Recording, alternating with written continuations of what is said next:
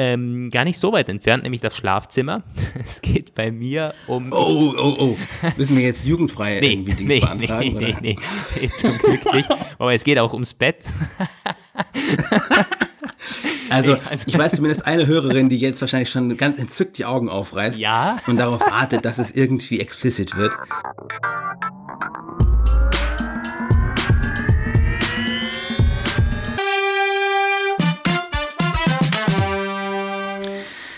Hallo Welt, herzlich willkommen, ihr lieben Lukas und Roman hier. Roman mit neuem Mikrofon. Ich bin noch nicht ganz, ich beherrsche das noch nicht so ganz. Es hat so ein, es hat so zwei verschiedene Modi. Ich werde die verschiedentlich mal ausprobieren während der Aufnahme, weil ich habe ihn gerade erst an den Start gebracht und ich kann es noch nicht so richtig einschätzen, was am besten klingt. Aber ich werde krampfhaft daran arbeiten, während der Aufnahme die beste Qualität für euch zu bieten. Ich würde aber, ich würde das Ähm. aber bei einer Einstellung lassen. Also schock mich bitte nicht. Jetzt. Es ist, äh, unterscheidet sich nur minimal, wie ich das so sehe. Aber ich weiß nicht, also bei mir hat sich das teilweise schon unterschieden. Ich würde das mal auf einer Einstellung lassen, um ehrlich zu sein. Aber Ja, werden wir mal sehen. das sind wir wieder. Lo Ich Roman höre und mir ja Lukas. selbst die ganze Zeit zu. wir also, äh, besprechen das das. Die Tonaufnahmen schon während äh, das Band läuft. Also, so. Aber wir starten heute mit zwei Mails rein. Ähm, wieder mal was anderes. Und zwar ähm, hat uns der Felix geschrieben. Hallo Lukas und Roman. Da hat wohl wer die Hallo Welt-Episode zu Alkoholkonsum gehört. Und zwar hat er schon im Betreff geschrieben Fame und dachte mir schon, oh, was ist jetzt passiert? Sind wir jetzt in der Zeitung oder so? Nee, wurde dann tatsächlich auf den Boden der Realität geholt. Aber äh, der gute Felix hat in der Zeitung gelesen, das stimmt natürlich auch, Rauchen und Hochprozentiges erst ab 18 Jahren. Rauchen darf in Österreich nur noch, wer das 18. Lebensjahr vollendet hat. Und das hat er, glaube ich, in, Sa- in den Salzburger Nachrichten gelesen. Ja, ähm, Vielen Dank, Felix, das noch als Follow-up zu unserer Alkohol-Episode von damals, weil ja Wien da so der Ausreißer war mit ab 16 Jahren schon Wodka und so weiter und so fort. Das wurde nun endlich angepasst. Ist auch kein April-Scherz, obwohl es seit dem 1. April gilt. Also tatsächlich eine tolle neue Regelung bei uns. Und dann haben wir noch eine nette Mail bekommen, nicht zwingend themenspezifisch, aber der gute Colin hat uns geschrieben, hey Jungs, ich bin seit sehr vielen Jahren jemand, der sich gerne Podcasts anhört und jetzt seit einiger Zeit auch gerne eure Podcasts. Hatte mich sonst immer zurückgehalten, wenn es um Mails geht. Ich wollte jetzt aber einfach doch mal schreiben und ein bisschen Lob aussprechen. Ich höre sehr gerne von euch den Apfelplausch und auch den Crewcast von Felix Barlinger. Da passt jetzt der Hallo Welt Podcast super dazu, weil es einfach mal ein Podcast ist, in dem über ganz andere Themen gesprochen werden. Es sind einfach diese skurrilen Themen, die ihr jetzt schon seit einigen Folgen aufgreift. Würde mich freuen, wenn das so weitergeht. Ich melde mich dann gerne nochmal, wenn ich Kritik an euch habe oder irgendwelche Fragen bzw. Themenvorschläge. Grüße, Colin. Ja, Danke, Colin, fürs Zuhören. Und ich, äh, so, so geht es wahrscheinlich vielen. Das ist auch genau das, was wir wollen mit dem Hallo Welt Podcast. Alle möglichen Themen aufgreifen, nicht in erster Linie mit Fakten runterrasseln, Wissens- oder äh, Bildungspodcast machen, sondern Denkanstöße. Ihr sollt euch zu verschiedenen Themen mal eine Meinung bilden, wo man sich jetzt vielleicht im Alltag nicht immer, äh, was einem vielleicht gar nicht auffällt, äh, hier und da mal ein aktuelles Thema aus Politik oder so aufgreifen. Oh, das ist Hallo Welt und so geht's jetzt auch weiter. Roman, aber du hast jetzt die Schätzfrage oder ist, ist das jetzt nach der zehnten Episode? Ja. Wir bauen jetzt alles um. Naja, ja, es war eigentlich nur, weil du gesagt hast, du findest keine Schätzfrage. Dann Ich, wirklich. Ich habe aber auch Ja. äh, bei allen ersten zehn Seiten, die mir bei Google vorgeschlagen werden, ich ist schon alles angeklickt. Ich bin schon durchgegangen und ich möchte auch was halbwegs Gutes haben, nicht irgendwie, was ist die Hauptstadt von Frankreich oder so, sondern eben, aber ich hoffe jetzt auf Roman. Was hast du vorbereitet? Ja, Kategorie Film und Fernsehen. Ähm, Oh Gott. Ja, ganz großartiger Film, kann ich vorab schon sagen. Wie viel Liter Kunstblut wurden für, den, für die Filme Kill Bill 1 und 2 gebraucht? Wie gesagt, ganz hervorragende Filme. 100 Liter, 700 Liter, 1000 Liter oder 1700. Kill Bill, das ist, das muss man eigentlich gesehen haben. Ich muss aber auch sagen, ich habe keine Ahnung, was es sein könnte. Ich, da kommt, da komme ich wieder um die Ecke, Filmbanause, sondergleichen. Nee, tatsächlich, ich habe es nicht gesehen, um Gottes Willen. Ist das Bildungslücke jetzt schon? Ja, wahrscheinlich. Ja, Tja, aber es, es, es geht quasi 100, 700 und 1200. Ähm, also es ist 1000 und 1700. Das ganze Spektrum, okay. Hm. Mhm. Naja, das wird schon viel sein, wenn es beide Teile sind und wenn das schon Kill, weiß der Geier was heißt. Ich sag mal 700. Ja. Ich sage 1000 und jetzt schaue ich mal, ob ich die Antwort schnell finde.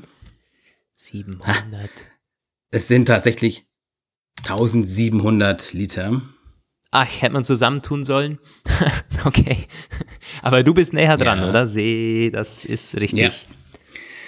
Ja. ja, also muss ich auch noch mal gucken. Die, die, die fehlen mir nächstens. Ja, also mein Thema ist etwas, das gerade hier in der deutschen Nachrichtenwelt ziemlich ähm, oft und ziemlich heiß diskutiert wird. Äh, Lukas, ich habe dich eben schon im Vorgespräch gefragt, was ist denn bei dir monatlich der größte Kostenfaktor an laufenden, an, an Fixkosten? Hm, das wird die Miete sein, definitiv. Das wird die Miete sein. Ja.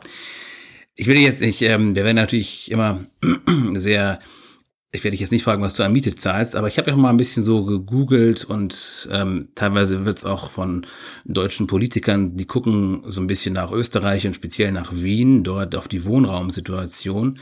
Und ja, die, die soll ja sich gut. eigentlich, ja, die ist ja. recht gut, weil nämlich die Stadt anscheinend wohl ziemlich viele Wohnungen in öffentlicher Hand behalten hat. Ja, das ist auch so. Also wir haben seit Jahren hier in Wien einen sehr, sehr starken sozialen Wohnbau, was glaube ich nicht zuletzt auch an der roten Regierung hier liegt. Also SPÖ ist das bei uns, als bei euch die SPD, die hier schon seit längerem an der Macht ist. Und ich meine, kann man jetzt nicht direkt darauf zurückführen, aber Wien hat es tatsächlich geschafft, als einer der einzigen Städte, ich meine, es ist seit Jahren die Stadt mit der höchsten Lebensqualität weltweit in verschiedenen Rankings ähm, also wirklich weltweit. Und hat es geschafft, in der Innenstadt, äh, sagen wir jetzt mal, äh, im, im, im stadtweit äh, die, die Wohnungspreise auf einem ertragbaren Level zu halten. Teilweise schon wirklich günstig. Also ich kann dir mal ein Beispiel geben, jetzt nicht, äh, nicht direkt mit Zahlen, aber klassische Studentenstadt ist eben Wien und Innsbruck bei uns. Und da sind teilweise die Studentenwohnungen in Innsbruck deutlich teurer als in Wien. Und ich meine, Innsbruck hat 160, lass es 200.000 Einwohner sein oder so. Und wir haben 1,8 Millionen in Wien. Ähm, und sind, bei Gott, ich meine, es ist, wie, wie gesagt, die äh, Lebensqualität hier und äh, der Stand der Technik und so weiter und so fort. Es ist sehr, sehr gut in Wien. Aber die Wohnungsqualität eben auch. Ja, in Deutschland verhält sich das bekanntermaßen sehr ambivalent. Also es gibt auch hier noch so Städte und Gegenden, wo es ganz gut aussieht. Aber allgemein ist es ziemlich schwierig. Die Mieten explodieren seit Jahren und es gibt Städte, in denen kann man kaum noch wohnen. Hm, zu nennen wären da vielleicht hm. Berlin, Frankfurt, München, aber auch so, so bestimmte Boom-Towns, so kleine, die man gar nicht auf dem Schirm hat, Augsburg oder so. Und ähm, viele von denen sind auch Studentenstädte. Die Leute da haben natürlich Kummer. Deswegen gibt es jetzt auch die Anpassung der BAföG-Höchstsätze auf ungefähr 800 Euro zuzüglich 200, 250 Euro Wohnzuschlag. Aber mein Thema sind jetzt nicht direkt die armen Studenten, obwohl ich mich noch allzu sehr daran erinnere, wie das war. äh, auch nicht direkt die hohen Mieten, aber ein Teil davon. Nämlich eine Facette, die in den letzten Tagen öfter diskutiert wurde, wie man dieser Wohnraumnot äh, begegnen kann. Und ähm, der angeblich beliebteste Politiker Deutschlands, ich kann es zwar gar nicht glauben, ähm, aber Robert Habeck, Grüne, Schleswig-Holstein, hat da eine Idee aufgebracht, die total total kontrovers diskutiert wird. Ich weiß gar nicht, ich frage mal so aus Neugier, ist das bei euch auch durchgedrungen oder ist es eher so ein typisch Bei mir zumindest Ding? nicht, bei mir zumindest nicht. Wobei ich, also die Diskussion bei euch ist tatsächlich zu mir durchgedrungen, weil ich mir sehr, sehr gerne politische Debatten von euch anschaue. Nicht, weil es bei uns todeslangweilig ist, äh, also irgendwie teilweise schon, aber ähm, ich, ich gucke mir sehr, sehr gerne irgendwie Anne Will oder Maybrit Illner und so an. Ähm, ja weil es natürlich Themen sind, die teilweise übergreifend sind oder dann europaweit diskutiert werden. Sehr, sehr spannend. Und da haben wir auch schon so äh, über die Miet, über Mieten, Mietpreise was angeschaut, aber jetzt nicht kürzlich. Nein. Den Vorschlag kenne ich. Sicherheit auch bald Thema bei alle will sein. Ja. Der Vorschlag war nämlich Enteignung. So Ach, die totale doch, Keule. Doch, das aber ich, ich, ich bin nicht recht mitgekommen. Auf Twitter natürlich. Auf Twitter ist alles Mögliche da irgendwie am Rumfliegen gewesen bei mir, aber ja, ich habe den Kontext nicht ganz verstanden. Roman, klär mich auf.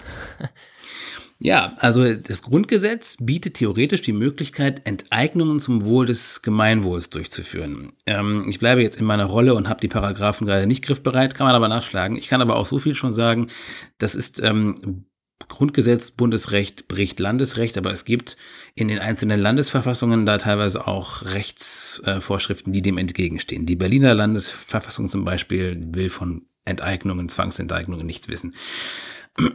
Enteignungen sind ja sowieso etwas, das ähm, unglaublich unbeliebt ist. Ich glaube, das ist quasi so genau das, äh, mit dem man irgendwie alle in die Flucht treiben kann. Das ist, das erinnert an Sozialismus, das erinnert an DDR, das erinnert an alles das, was man ähm, empfindet als, als letzten Ausweg, als, als Weg der totalen Planwirtschaft so. Jetzt hat dieser Mensch von den Grünen das in den Raum gestellt, nicht irgendwie etwa die Linke, von denen ist man solche wilden Sachen teilweise gewohnt, die sagen auch echt teilweise Dinge, wo man wirklich mit dem Kopf schütteln kann, aber die Grünen so auf dem Weg zur neuen äh, Junior Volkspartei der ökobewussten Besserverdiener. Und da sagt jetzt einer derer, deren führender Köpfe so, man muss über Enteignungen nachdenken und hat natürlich eine unglaubliche Debatte ausgelöst. Erwartbar, CDU, CSU, die haben gesagt, das ist der, der Teufel überhaupt. Aber auch SPD sagt mehrheitlich, äh, Enteignungen baut keine Wohnungen. Und das soll im Grunde mein Aufhänger für die Diskussion sein. Was ist davon zu halten? Von dieser Maßnahme der Zwangsenteignung großer Wohngesellschaften. Der Hintergrund ist halt, wir haben hier diese Riesenwohngesellschaften, man nennt sie auch Heuschrecken. Kann man sagen, was man will, aber sowas wie Vonovia zum Beispiel, die ähm, kaufen reihenweise Wohnobjekte auf, teilweise auch Gammel und lassen das weiter gammeln, aber treiben halt die Mieten weiter hoch. Oder sie machen diese Luxussanierungen. Und mhm. dann hat man die im Gegenzug dazu die städtischen Wohngesellschaften, die sind auch nicht immer top. Also ich wohne selbst in so einem von diesen Objekten. Ich weiß aber den Unterschied zu bemessen. Also ich, ich weiß, dass hier zum Beispiel in Bielefeld so, wie meine Erfahrungen mit der städtischen Wohngenossenschaft äh, sind und die Kollegen, die ich kenne, die in den äh, ja, Heuschreckenobjekten wohnen und da hast du teilweise wirklich dieses Ding, ähm, dass du denkst, pff, das ist unglaublich, das ist irgendwie, das ist der reine Verfall und das wird noch immer teurer. Ähm, die Frage ist jetzt so, wie kann man der Wohnraum äh, Notherr werden? Mhm. Ist da mhm. Zwangsenteignung ein, ein Weg? Also, was mir jetzt gerade einfällt, vor, vor zwei Stunden habe ich eine, einen Brief geöffnet von unserem Vermieter, äh, wo drinnen stand, dass jetzt monatlich 50 Euro teurer ist. Allerdings wird die nächste Erhöhung erst wieder in zwei Jahren fällig oder so. Also das ist ja noch im Rahmen. das ist jetzt gerade ein sehr, sehr krasser Zufall. Ähm, aber wir wollen gar nicht vom Thema ablenken. Ich meine, ich habe jetzt auch nicht die Lösung parat, sonst wäre ich wahrscheinlich nicht hier. Enteignung, ich meine, das, also Enteignung ist, ich, ich finde schon krass, dass man überhaupt darüber diskutiert, nicht wahr? Es ist schon irgendwie krass, weil ich meine, alleine das Wort Enteignung, das ist irgendwie, also mir ist das so fremd. Ich weiß nicht, das, ich komme damit gar nicht so klar. Ich finde die, De die Debatte darum fast irgendwie lächerlich. Löst es das wirklich? Ich meine, sollte man nicht schauen, also, ich meine, normal, was löst ähm, Wohnungsknappheit und so? Bauen natürlich. Bauen. Das heißt, sozialer Wohnbau, irgendwie äh, schnelleres ähm, Gewinnen vom Bauland, dass äh, da nicht zu viel Bürokratie im Weg ist, dass man schnell baut, dass man sozial baut, billig baut. Das soll der, der, der Staat natürlich machen. Ähm, aber Enteignung ähm, ja, das ist ein fremder Gedanke und nicht ohne Grund gibt es auch deswegen diese Debatte. Es gibt nämlich keine Präzedenz dafür. Das wurde noch nie gemacht. Es ist theoretisch als Ultima Ratio vorgesehen im Grundgesetz, aber wahrscheinlich eher so als wenn quasi, wenn, wenn, wenn, wenn die Gesellschaft zusammenbricht. So.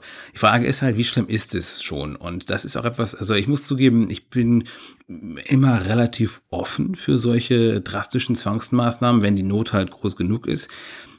Und ähm, das ist eben so ein ganz typisches Politikersprech-Ding. Also die SPD sagt halt auch, und auch die Union sagt das, die Antwort auf die Wohnungsnot ist bauen, bauen, bauen. Das ist letztendlich einfach gesagt. Das Problem, was wir hier aber in Deutschland haben, ist, es wird nicht gebaut, beziehungsweise es wird gebaut, aber nur so, dass es die Wohnungsnot nicht lindert. Also es werden bei der Stadtentwicklung halt immer nur Einfamilienwohngebiete ausgewiesen. Mhm. Das ähm, entspricht aber nicht so richtig dem der Lebenswirklichkeit. Nicht in einer Zeit mit immer mehr, mit einer immer weiter steigenden Anzahl von Single-Haushalten. Wir haben zwar auch eine steigende Anzahl von Neufamilien, sozusagen, also Familiengründungen, das ist so. Aber es gibt quasi nur, also nur dieses, dieses Familien, Wohnglück wird bedient. Der soziale Wohnungsbau, der wurde halt die letzten 10 bis 15 Jahre komplett vernachlässigt. Jetzt ist halt Kern der Debatte, wir nehmen ihn wieder auf, wir treiben ihn voran, wir haben dafür 10 bis 12 Milliarden im Koalitionsvertrag vorgesehen, aber es passiert halt nichts. Ich sehe das selbst in Bielefeld hier, wenn wir hier neue äh, Baugrund erschließen, was halt dann passiert ist, dann gründen sich Bürgerinitiativen, die sagen dann, ja, also, ja, das ist ja alles Brachland, das wollen wir auf jeden Fall entwickeln, aber wir wollen da schöne Einfamilienhäuser drauf mhm. haben, nicht Geschosswohnbau, wo dann eventuell so Ausländerfamilien kommen. Oh nein, wir sind ja nicht homopho äh, ausländerfeindlich so, aber ja. ähm, wir wollen ja trotzdem hier eine schöne Siedlung haben. Mhm. Also das verhindert letztendlich in der Praxis wahrscheinlich, dass gebaut, gebaut, gebaut wird. Ähm, ich habe mir vor ein paar Monaten, muss das her sein, eine sehr, sehr spannende Do äh, Dokumentation, glaube ich, vom WDR angeguckt. Das, ähm, da ging es um den Herr Gröner. Das ist einer der, oh, man wird schon sagen, es ist einer der reichsten Deutschen vermutlich, ähm, im zweistelligen Millionenbereich, vielleicht sogar dreistellig mit der Firma oder so. Und der hat quasi ein, ein, ein Immobilienkonzern, ich glaube in Leipzig. Der baut und baut und baut und baut da irgendwie, weiß Gott, jedes, jedes, jede zweite oder dritte Wohnung, die in Leipzig entsteht, ist von ihm so ungefähr. Ähm, super, super spannend. Ist ein Dreiteiler, geht, glaube ich, eineinhalb Stunden lang und er wird quasi so begleitet. Ähm, und dann gibt es teilweise Demonstrationen gegen ihn und ein paar Minuten später sitzt er irgendwie in seinem, in seinem Flugzeug oder so. Also super spannend. Und das heißt, spannend. irgendwie Ungleichland ist, glaube ich, der, der Titel. Ähm, ich, es ist schwierig. Nur um es mal ganz kurz. Was äh, wird, warum wird gegen den demonstriert, ganz kurz? Also, äh, weil er halt, ähm, baut der Wohnblocks oder was baut der? Also das Ding ist, dass natürlich ganz klar, er, er baut Wohnblocks, ja, und auch nicht irgendwie Luxuswohnungen, aber natürlich meinen die meisten zu teuer. Und nicht an mhm. dem, an dem Mieter angepasst, also an die Bedürfnisse, sondern so, dass er quasi das meiste Geld verdient. Nicht irgendwie, ja. ähm, dass die Wohnung so und so ausgestattet ist oder halt äh, klassisch für, ähm, für Familien, glaube ich auch. Ich glaube, das war da auch ein, ein großer Teil.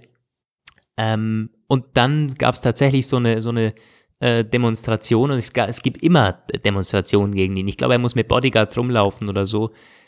Oh, es ist irgendwie, also das ist doch krass. Es gibt quasi da einen einen, einen Mann, der baut und baut und baut und ist im Grunde, hat das alles in der Hand, wie andere Leute leben. Ähm, aber das ist wohl Realität. Ja, schlimm, muss ich ganz ehrlich sagen. Also ich meine, ich, ich bin grundsätzlich, und da muss ich auch sagen, kollidiert ein bisschen so mein, ich, eigentlich bin ich ein marktwirtschaftlich denkender Mensch. Ich glaube zwar nicht, dass der Markt alles regelt, deswegen haben wir diese sogenannte soziale Marktwirtschaft, aber grundsätzlich glaube ich schon an das Prinzip von Angebot und Nachfrage und von Bedürfnissen und und eben de deren Befriedigung. Aber es gibt eben immer wieder dieses sogenannte Marktversagen-Phänomen. Ja. Und das passiert immer dann, wenn irgendwelche Leute quasi am an der Masse vorbeibauen. Das findet dann zwar trotzdem seine Abnehmer, also in dem Fall Leute mit sehr, sehr einkommensstarken äh, Hintergrund, aber ähm, das ist es ja irgendwie auch nicht. Also ich glaube, deswegen braucht man auch diesen, diesen Geschossbau, der ist eben, den es eben so zurzeit nicht gibt. Und das merkt man teilweise auch, wenn man durch diese Städte fährt, wenn du dann plötzlich überall nur so einstöckige, äh, da, was du allein schon auf der Fläche unterbringen kannst, wenn du, wenn du die Dinger fünfstöckig machst, ja, dann wird auch die Wohnungsnot geringer wahrscheinlich. Mhm. Völlig klar. Gibt's, was ist denn momentan, gibt's denn da eine Regelung? Ähm, wie, wie, wie viel privat gebaut werden darf oder wie viel der Staat bauen muss oder gibt es das, das gar nicht? Das ist alles Länder und Städte, vor allem das ist Kommunensache. Ja. Also ähm, da gibt es bei uns halt auch bessere und schlechtere Organisationen. Und es gibt halt in jeder Stadt äh, diese städtischen oder halbstädtischen Wohnungsgesellschaften, wie es sie bei euch ja auch gibt.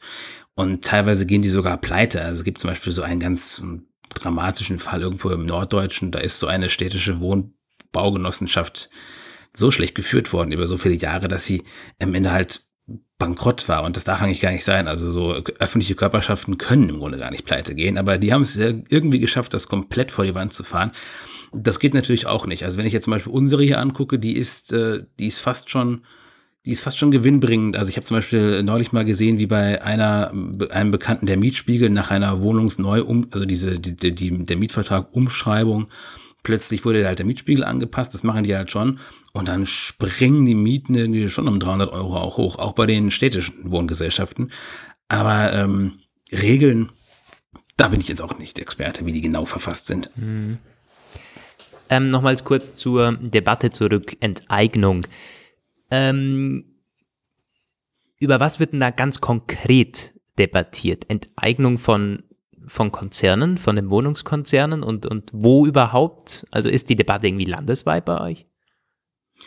Ja, aber die ist noch nicht so in diese konkrete Phase eingetreten. Das ist quasi etwas, das hat er so als Testballon steigen lassen. Ich wüsste es mir jetzt nicht, dass er schon konkrete Vorschläge gemacht hätte. Mhm. Er weiß halt auch selbst, er ist ein Grüner, der ist halt nicht äh, von den ganz extremen Positionen. Er hat halt nur gesagt, so, wenn's, wenn wir es gar nicht in den Griff bekommen und es irgendwie äh, bei allen Maßnahmen als nicht funktioniert, dann müssen wir darüber nachdenken.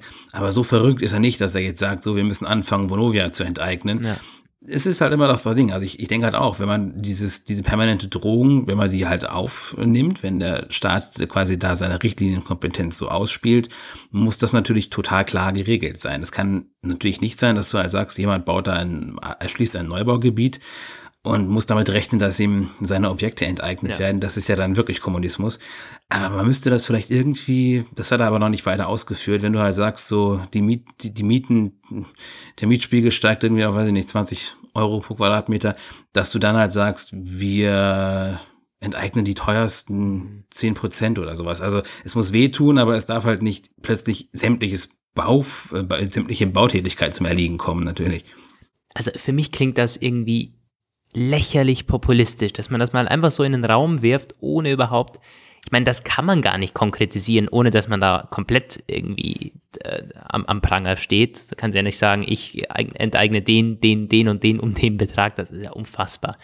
Ähm, aber kann man das, das ist doch, äh, wenn man das rational betrachtet, dann müssen die halt Strafe zahlen ähm, in so und ja. solchen Höhen. Also das ist auch bei Gott und, und in aller Welt besser, als man enteignet sofort oder nimmt denen was weg, das geht doch nicht. Ich meine, du hast es ja schon ausgeführt, wenn die, wenn die Gesetzeslage nicht klar ist, dann, äh, also, äh, tja,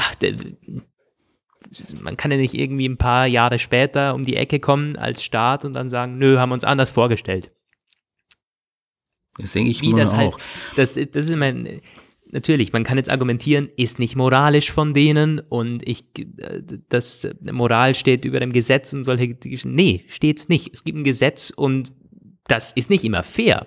Also ich glaube, das Gesetz ist nicht immer fair, aber es ist eben das Gesetz. Und dann ist das Gesetz doch noch darüber, kann man neue Gesetze machen, irgendwelche Strafen verhängen und so, das besser regulieren, aber nicht auf einmal sagen, es gefällt uns nicht, wie ihr da ag agiert und in die in diesen freien Markt der, der, der, also dermaßen krass einschneiden, das geht nicht. Nein, das geht nicht. Ja, also ich meine, ähm, ich weiß auch nicht genau, wie, wie er also schon sagte, das Grundgesetz sieht Enteignungen vor.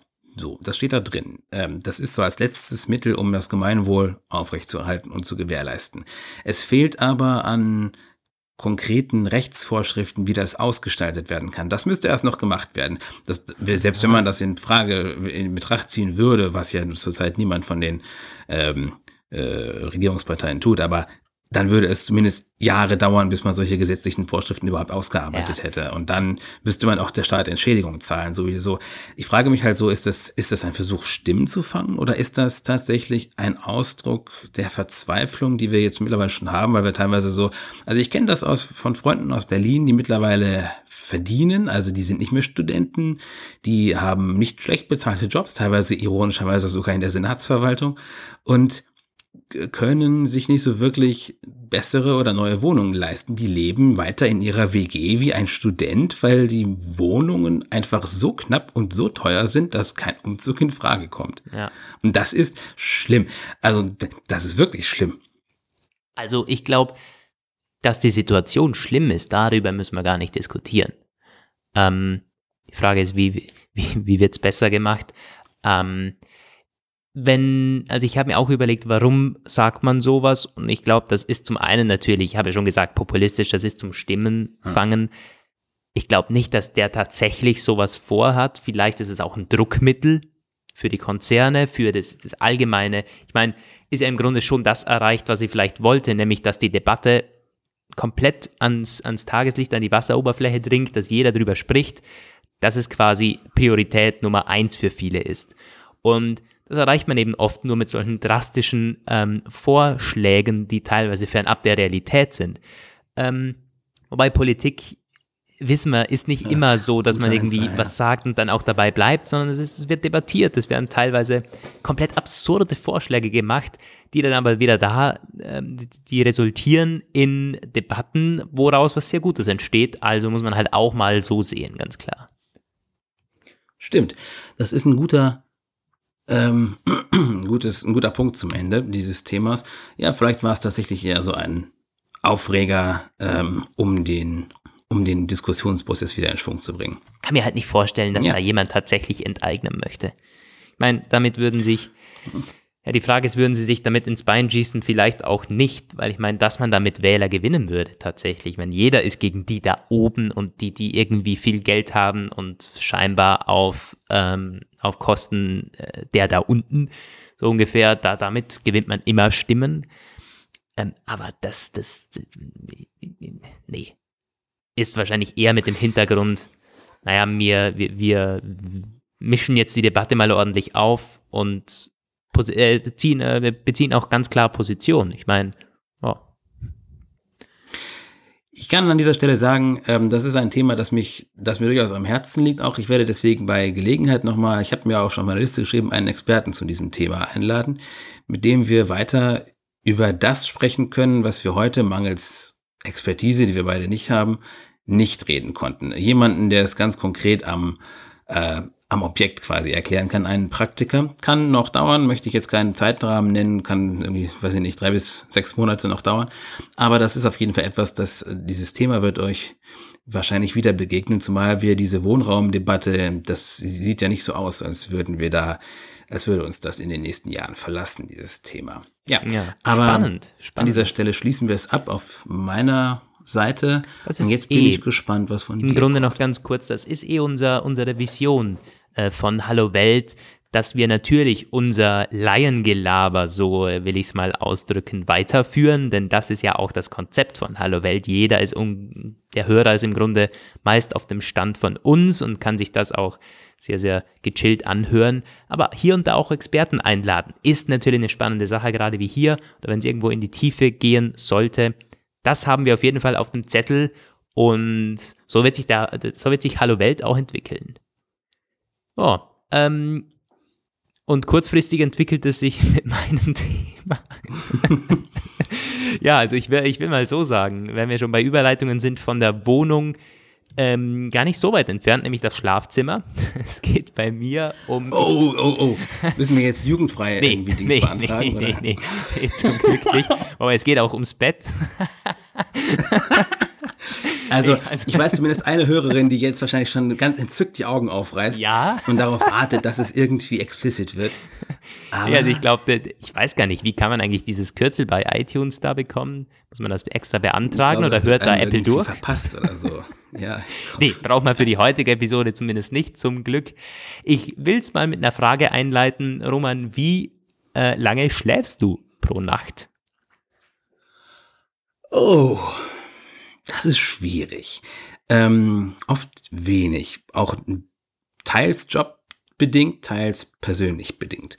Jobbedingt deswegen, weil wir so ein bisschen verflucht sind von dieser Zeitverschiebungsgeschichte und ich da, ich neige dazu recht lange abends noch zu arbeiten, weil ich auch, es äh, bekomme teilweise abends noch Sachen, die ich erledigen muss, noch am selben Tag oder am nächsten Tag. Und dann bin ich zu Hause, gucke noch Netflix und hab, also oft, ich habe nachts so meine, ja, viele haben das ja nachts ihre kreative Phase und sitzen dann nachts am Schreibtisch und arbeiten. Das bei mir nicht. Ich liege im Bett, aber ich habe Gedanken im Kopf und die sind, also ich muss sagen, ich liebe das auch. Also ich habe nicht das, ich gibt Leute, die verfluchen das ja, dass sie nicht einschlafen können und so. Und das ähm, äh, kann ich gar nicht. Ich bin zwar manchmal so, sogar noch wach, wenn die Sonne aufgeht, so, aber ich habe dann meistens die Nacht mit guten Gedanken verbracht, die ähm, mich so ein bisschen angenehm haben äh, dämmern lassen beim meinem, bei meinem Streaming. Von daher, ja, bis zwischen, ich würde mal sagen, vier bis manchmal auch so normale sieben bis acht Stunden. Mhm. Aber auch öfter mal so Nächte, wo es nur so drei bis vier Stunden sind. Okay, spannend, spannend. Also wir sind da mit dem Abend aktiv, würde ich mal sagen, oder zumindest abends noch produktiv, sogar in die Nacht rein. Da sind wir uns ähnlich. Ich bin auch der Typ, der dann teilweise um eins oder um zwei noch am Schreibtisch ist und irgendwas bastelt. Also nicht bastelt, aber irgendwas, irgendwas arbeitet. Ähm, und ich ja, ich fühle mich da teilweise wirklich sehr, sehr produktiv. Bei mir hat das dann seit der Schulzeit, hat sich das komplett verschoben. Ich meine, Schulzeit, ganz klar, ähm, da ist man um sechs oder sieben halt wach und muss zur Schule und das hat sich jetzt in den letzten Jahren immer weiter verschoben, so dass ich jetzt eigentlich erst gegen neun oder zehn erst wirklich wach bin und dann aber auch sehr, ähm, also ich bin dann, beginne dann zu arbeiten halt elf, zwischen zehn und elf, dann aber auch bis abends eben weil ich das so für mich produktiver finde. Und wir sind teilweise jobbedingt, muss man sagen, ja, am Abend passiert noch was. Also wir sind bei dem ähm, Journalismus tätig, im Online-Journalismus, äh, betreiben Webseiten und so weiter und so fort. Da passiert abends viel, aber wir müssen auch ganz klar sagen, so um sechs oder sieben müssen wir nicht unbedingt aufstehen. Also ich würde sagen, ist im Zweifel eher ein Vorteil. Wie viele Leute müssen um fünf oder um sechs aufstehen oder teilweise noch früher? Ich könnte mir das gar ja, nicht so vorstellen. Schlimm. Ich bin nicht der Typ dafür irgendwie. Ich, ich kann auch immer schlechter so wirklich um, um 7 Uhr morgens aufstehen. Also, wenn es dann zum Flughafen geht oder so. Ähm, ist unglaublich schwer. Ich weiß noch, ich war mal bei dem Verlagspraktikum, da musste ich irgendwie auch immer eine Stunde, anderthalb Stunden zum, zur Arbeit überhaupt hinfahren und da muss ich auch irgendwie um sechs aufstehen. Und äh, ähm, die hatten da so eine, so eine gleitende Arbeitszeit. Das heißt, im Grunde war es irgendwann fast egal, wann man kommt. Aber mm. ich mhm. meine, willst ja auch als Praktikant nicht irgendwie ständig da so völlig verpennt da ankommen. Also ich habe schon versucht, möglichst früh. Das war ja auch wahnsinnig schwer. Und ähm, auch im Studium, also die ersten Jahre, weiß ich noch, da gingen die ganzen Seminare so acht Uhr los. Das war für die ganzen, die ersten zwei Bachelorjahre ist das so. Irgendwann dann später, wenn man sich quasi durchgebissen hat, kann man dann davon ausgehen, das wird um zehn oder um zwölf losgehen. Das das geht immer noch einigermaßen. Aber ich kann es auch mittlerweile ganz, ganz schwer. Also wenn ich überlege, dass meine Freundin irgendwie um Viertel vor, Viertel vor sechs teilweise aufstehen muss, das ist ja Wahnsinn. Ja, ich meine, das klingt auch schon wieder so, wie ich beschwere mich, wenn ich um sieben zum Flughafen muss. Ich weiß, es ist krass, wie viele Leute das jeden Tag müssen oder jeden Tag um fünf aufstehen müssen. Ich finde das wirklich krass. Aber wie gesagt, die gehen dann auch hoffentlich äh, früher ins Bett, denn ich bin, also ich muss mal selber nachrechnen, aber ich bin zwischen eins und zwei vermutlich meistens im Bett. Früher nicht, mhm. nee, wirklich nicht. Und dann schlafe ich bis um acht oder neun klingelt meistens der Wecker, sprich sechs bis sieben Stunden. Ja, das kommt hin unter der Woche. Und am Wochenende kommt sich ganz darauf an, was man abends so am ähm, Start hat. ähm, aber auch nicht viel länger. Also ich bin eigentlich auch jemand, der hat keinen Wochenend und keinen Unterwoche-Rhythmus. Ich, also zumindest vom Schlafen her, vielleicht liegt man länger im Bett auf jeden Fall, aber ich habe das relativ einheitlich vom Montag bis Sonntag, würde ich mal sagen. Ich kann mal ganz kurz allgemein, ähm, also durchschnittsmäßig habe ich einen netten Zeitartikel äh, gefunden, den möchte ich mir nachher auch noch ganz durchlesen. Das ist so ein, so ein Vierteiler, der beginnt aber mit einer spannenden Einleitung Deutsche schlafen im Durchschnitt etwa sieben Stunden und zwar von 23.04 Uhr hm. bis 6.18 Uhr im Durchschnitt. Zuvor brauchen sie noch etwa 15 Minuten zum Einschlafen. Was ich irgendwie eigentlich gar nicht so ähm, lange finde. Es gibt Kurz- und Langschläfer. Eine Schlafdauer von fünf bis neun Stunden kann als normal gelten, wenn man sich damit am Tag wohlfühlt. Ähm, man hat immer dann genügend geschlafen, wenn man im Verlauf des Tages überwiegend leistungsfähig ist. Ja, Gut, die Schlafdauer hängt dann von den Genen und vom Alter und so weiter und so fort ab, Jahreszeit, vom Geschlecht, von den Gewohnheiten. Ähm, und es kommt natürlich auf die Qualität des Schlafes auch an, nicht nur die Dauer. Dann gibt es diese Mythen, dass man sagt, ja, vor Mitternacht äh, ganz toll der Schlaf. man sollte im Grunde jede Minute vor Mitternacht ist, ist irgendwie optimal. Ähm, ich, das ist aber wirklich ein Mythos. Also, ja, also ich, ich, ich, kann, mag stimmen. Ich, mein Argument ist irgendwie immer so, also vom, woher soll mein Körper wissen, wann zwölf ist? also ich, natürlich, es gibt einen Sonnenstand und so, das hat ein Körper schon im biologischen ähm, Gefühl drinnen, natürlich. Aber ob ich jetzt um elf oder um eins einschlafe, um Gottes Willen, das kann doch keinen Unterschied machen. Vor allen Dingen, Gewohnheit ist, glaube ich, auch so eine Sache. Wenn man einen geregelten Tagesablauf hat und sich der Körper daran gewohnt, äh, gewöhnt hat, dann kann das genauso gesund sein, wenn man eben um zwei einschläft und dann äh, länger schläft morgens. Ich glaube, viel besser, als wenn man das ständig wechselt und irgendwie nie weiß, wann und irgendwie teilweise wach im Bett liegt, nicht einschlafen kann oder müde zur Arbeit geht und, und umgekehrt eben. Ähm, ja, das mal zur Schlafdauer. Wie schläfst du denn ein?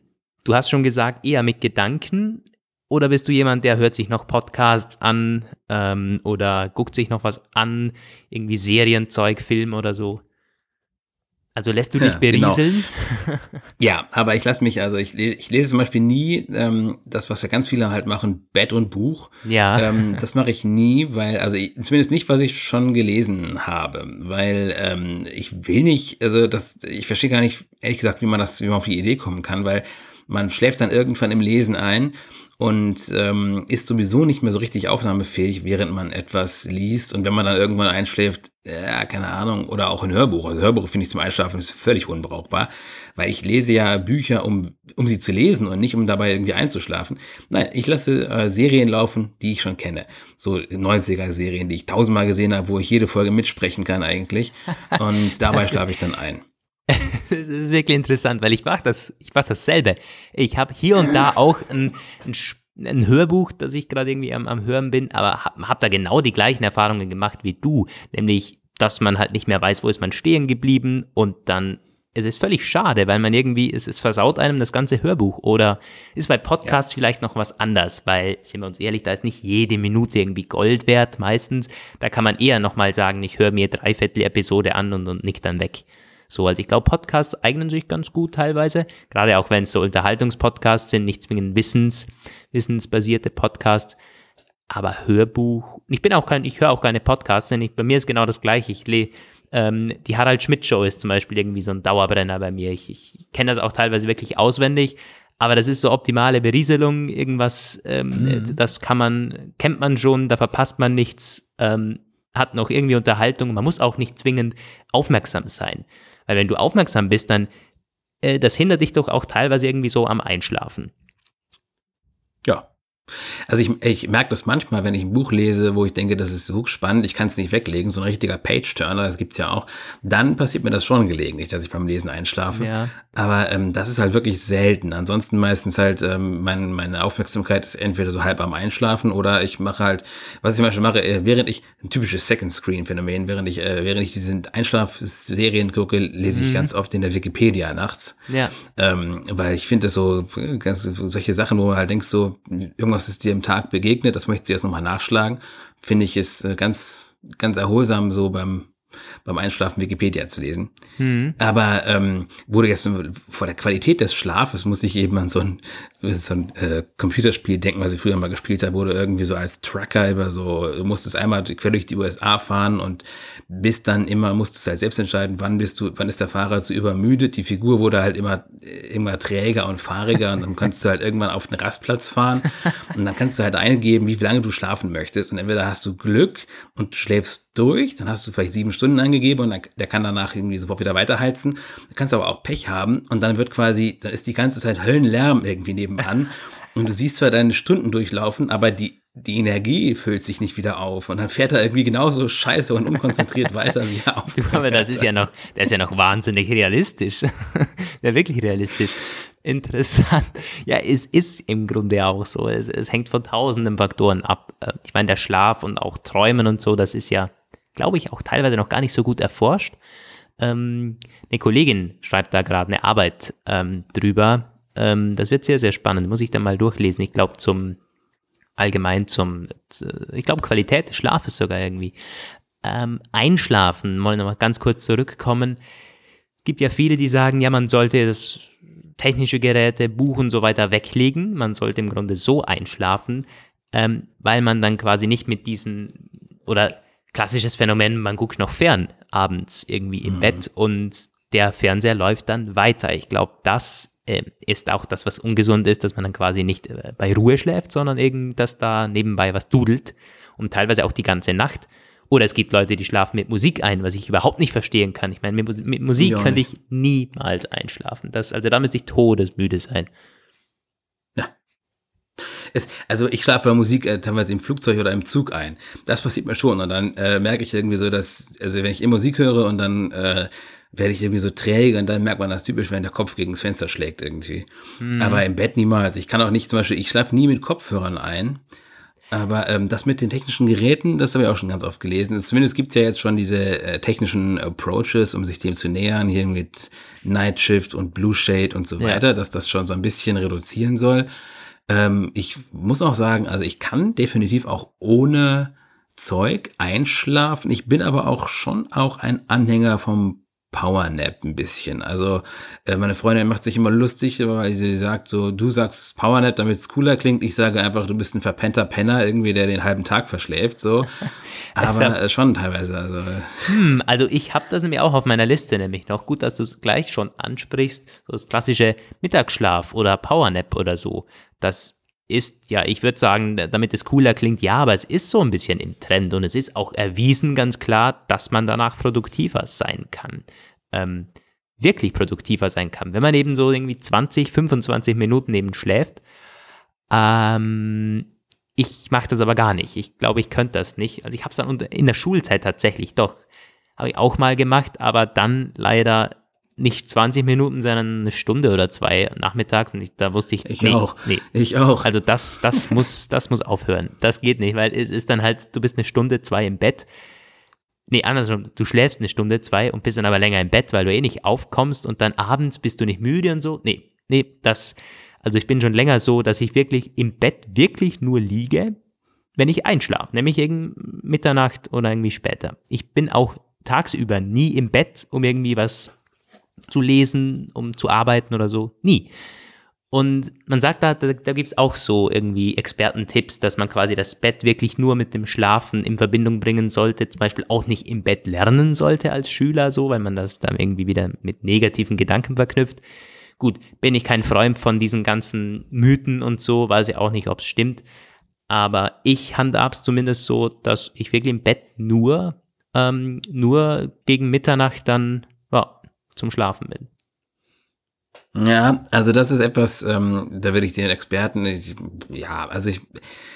Hast du da auch noch einen Experte oder? Ich bin kein Experte, ich habe auch keinen Experten dabei, so. aber ich weiß zumindest, dass ich den Experten nicht folgen kann, so, weil, ähm, also äh, gewisse Sachen sind sicherlich wären vernünftiger, es anders zu machen, wo ich das auch nachvollziehen kann, wie zum Beispiel, es ist vermutlich keine so gute Idee, im Bett zu arbeiten. Ich mache es aber trotzdem die ganze Zeit. Mhm. Also, ähm, äh, du hast dir ein Büro gemietet. Ich überlege es auch die ganze Zeit, aber ich denke mir so, hm, ja. Ich kann es dir nur empfehlen. Ich glaube, das wäre sogar ein, ein, Thema für sich nochmal. Es ist irgendwie ja, gerade, weil es Coworking Space. Voll, das, da müssen wir mal eine Episode drüber machen. Da kann ich auch optimal meine Erfahrungen reinbringen, weil ich seit ein paar Monaten da bin und es ja ein Thema ist, das momentan aktueller denn je ist irgendwie. Es gibt immer mehr Leute, die arbeiten von zu Hause oder können zumindest von zu Hause arbeiten. Und macht man das dann oder gibt man tatsächlich, ich meine, es ist ja auch eine Geldfrage, man muss dafür mehr Geld hinlegen, obwohl man sagen könnte, nee, sinnlos, kannst ja auch von zu Hause arbeiten. Aber ja, äh, würde es denn das ist ein Rahmen, anderes Thema. Aber da gibt es in der Tat auch viel zu reden. Ich habe da auch schon einschlägige Erfahrungen gemacht, weswegen ich da ja weniger ein Freund von bin. Ja. Aber jetzt dieses Schlafding irgendwie. Ähm, ich glaube letztendlich, man sollte, es gibt da so eine ganz einfache Regel, die ich immer folge, man sollte das machen, was funktioniert und womit man sich ganz gut fühlt und was für den eigenen Workflow und Use Case, oh Gott, jetzt muss ich mal eben hier meinen. Ja, aber das ist, das ist voll so. Also gerade auch die Gewohnheit wenn man was gewohnt ist und damit zufrieden ist, warum ändern? Nur weil irgendein Experte der Meinung ist, es ist ungesund. Also ich meine, natürlich, wenn du gewohnt bist zu rauchen oder so, aber äh, ja, muss man nicht diskutieren. Natürlich, es sind gewisse Dinge einfach ungesund, aber wenn man damit zufrieden ist und wenn man selber auch irgendwie keine ähm, keine negativen Folgen merkt oder zumindest nicht abzusehen ist, dass in zehn Jahren das mal dermaßen krass negativ sich auswirken lässt. Ja, warum ändern? Also ich meine, why change? Die meisten Sachen, die wirklich sehr, sehr negativ sind, die werden sich wahrscheinlich auch schon während der, während man es macht, so auswirken. Ja, also wenn man, wenn du zum Beispiel, wenn du dich jedes, jeden Abend ins, in die Besinnungslosigkeit säufst, ja. brauchst du keinen Experten, um dir zu sagen, dass das wahrscheinlich irgendwann sich negativ auswirken könnte, wahrscheinlich sogar eher früher als später. Ja. Aber ähm, also wenn du glaubst, du kannst erstmal ganz gut leben, dann sollte man es halt auch weitermachen. Also ich meine, gerade was du gesagt hast mit diesem Mittagsschlaf, der sich dann irgendwie zu lange ausdehnt. Ich kenne das von meiner Uni-Zeit, wenn du halt, ich hatte, es gibt ein Seminar von 10 bis 12 und Seminar von 14 bis 16 Uhr. Bin ich immer zwischen 12 und 2, weil ich nah an der Uni gewohnt habe, nicht irgendwie da geblieben. Ich hätte auch da bleiben können, um zu lernen. Stoff gibt's immer genug, kannst immer was machen. Aber ich gehe nach Hause, hau mich ins Bett, schlafe, habe dann so ungefähr ah, Stunde, anderthalb Stunden zum Schlafen mm, und mache das dann auch und es ist jedes Mal dasselbe gewesen. Ich kam kaum hoch, ich denke mir, ich kann kaum müder sein, ich kann mich gar nicht bewegen, allein schon jeder Gedanke ist anstrengend. Mache ich es morgen anders? Nein, ich mache es genau wieder so. Ja. Also letztendlich. Aber du, ja, das heißt, du schläfst öfters so nah um Mittag rum oder Nachmittag quasi. Power wenn es halt ja. das zulässt. Wobei das ist bei mir eher so ein Long-Range-Nap irgendwie mhm. so. Muss aber auch sagen, also wenn ich irgendwie unterwegs bin und eine Ganztagesveranstaltung habe, habe ich natürlich nicht so dieses äh, Bedürfnis. Es ist ja. schon irgendwie etwas, manchmal denke ich, ich schlafe besonders lange, wenn ich die letzte Nacht besonders wenig geschlafen habe. Aber falsch. Ich kann auch, wenn ich acht Stunden zuvor die Nacht geschlafen habe, kann ich auch den Nachmittag weitere drei bis fünf Stunden schlafen, wenn ich will. Also ich hat scheinbar damit gar nichts zu tun. Ich muss aber auch sagen, ich trinke extrem viel Kaffee. Das hat man ja auch schon mal in einer früheren Episode. Oh, das hilft dann immer das so ein bisschen. Auch, das ist bei mir auch so. Ähm, das stimmt aber. Also ich, wenn ich morgen so einen Espresso, teilweise sogar einen doppelten am Morgen, dann bin ich auch wach. Also dann kann ich auch mit zwei Stunden Schlaf irgendwie. Es kommt zwar sehr, sehr selten vor, aber wenn da wirklich was ähm, das so ergeben hat, dann ist mit, mit Kaffee geht alles. Man kann es zumindest hinauszögern. Ja, doppelter Espresso zum Morgen ist auf jeden Fall super. Gerade dieser erste Schluck Kaffee, der kann einem schon, der ja. kann einen schon ähm, ermächtigen, den ersten Artikel des Tages zu schreiben. Das ist perfekt, ja.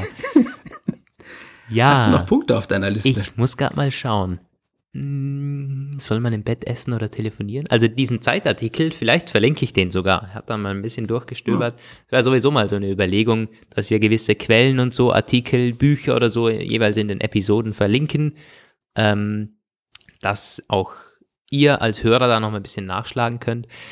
Ja, ich glaube, wir, wir sind relativ durch. Wir haben einiges angesprochen. An der Stelle natürlich Feedback. Also zum Thema Schlafen ist vielleicht tatsächlich ein bisschen persönlich, aber wenn ihr da irgendwas, ähm, irgendwas beitragen wollt, sehr, sehr gerne an mail at hallowelt-podcast.com. Und ja, ich glaube, wir, mir, mir bleibt nichts mehr zu sagen. Mir auch nicht. Dann in diesem Sinne vielen, vielen Dank fürs Zuhören, meine Lieben, bei Episode 11. Ja, ich glaube, es ist wieder dieselbe Leier. Wir werden jetzt pünktlich jede Woche erscheinen. Ja, das ist irgendwie unser Plan, aber auch jetzt wieder, glaube ich, acht oder neun Tage schon seit der letzten Episode. Ja, zumindest wöchentlich. Das wollen wir doch irgendwie hinbekommen. Das werden wir auch hinbekommen. Irgendwann. Ja, vielen, vielen Dank fürs Zuhören. Hoffentlich bis zum nächsten Mal. Ciao aus Wien. Ciao aus Bielefeld.